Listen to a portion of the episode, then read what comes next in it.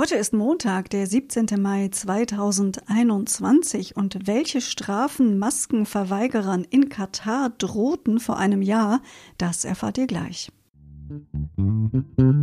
Was geschah heute vor einem Jahr, vor 10, 20, 30, 40 oder 50 Jahren? Was geschah vor Jahr und Tag?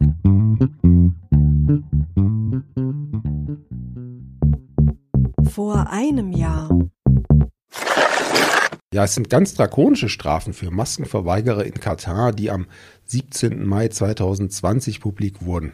Ja, nämlich bis zu drei Jahren Haft und hohe Geldbußen bis umgerechnet 50.000 Euro drohten den Maskenverweigerern. Damit handelte es sich, Agenturberichten vom 17. Mai 2020 zufolge, um die drakonischsten Sanktionen weltweit. Hm, hier noch zwei weitere Beispiele für euch. Im Tschad zum Beispiel drohen bei Verstößen gegen die Maskenpflicht bis zu 15 Tage Haft, in Marokko sogar bis zu drei Monate.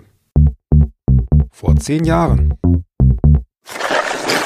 Der Internationale Strafgerichtshof für Ruanda verurteilte am 17. Mai 2011 den früheren General Augustin Bizimungo wegen Völkermordes zu 30 Jahren Haft. Insgesamt kamen bei dem Völkermord in dem afrikanischen Land Mitte der 90er Jahre bis zu eine Million Menschen ums Leben.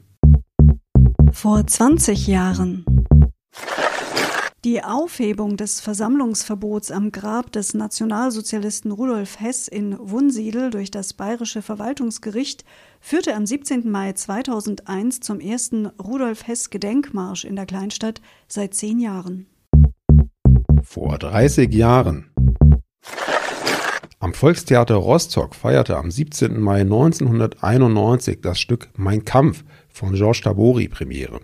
Das Stück ist eine Groteske, die die Wiener Jahre Adolf Hitlers als Bewohner eines Männerwohnheims vor dem Ersten Weltkrieg thematisiert.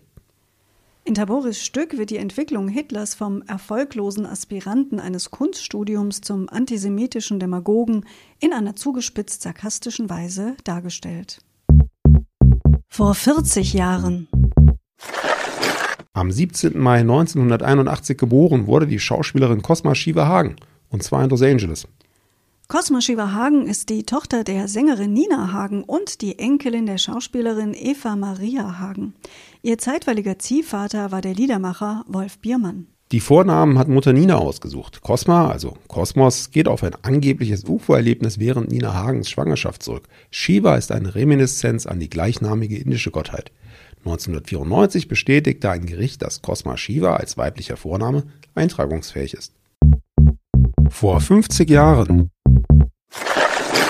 Der erste Stadtmarathon in Deutschland wurde am 17. Mai 1971 als Frankfurt-Marathon gestartet.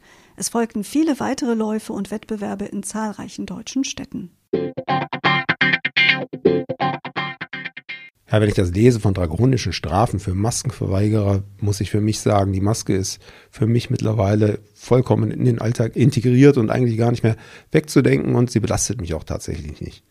Na, ganz im Gegenteil habe ich festgestellt, dass ich in diesem Jahr des Maskentragens jetzt ähm, praktisch keine Erkältung hatte und auch keine Grippe oder ähnliche Krankheiten. Also ich für mich überlege ehrlicherweise, ob das nicht etwas ist, was man in den Wintermonaten zum Beispiel im Supermarkt durchaus beibehalten könnte. Das denke ich auch. Und ich glaube, man würde noch nicht mal komisch dafür angeguckt werden. Und in asiatischen Ländern ist es ja teilweise sogar seit Jahren schon gang und gäbe. Naja. Wir werden sehen, wie sich das entwickelt und euch auch vielleicht in diesem Podcast darüber auf dem Laufenden halten. Lasst es euch gut gehen und bis bald, sagen Sebastian und Anna. Der Podcast vor Jahr und Tag erscheint täglich neu. Produktion tonbildschau.de Dr. Anna Kugli und Sebastian Seibel GBR. Mit uns können Sie sich hören und sehen lassen.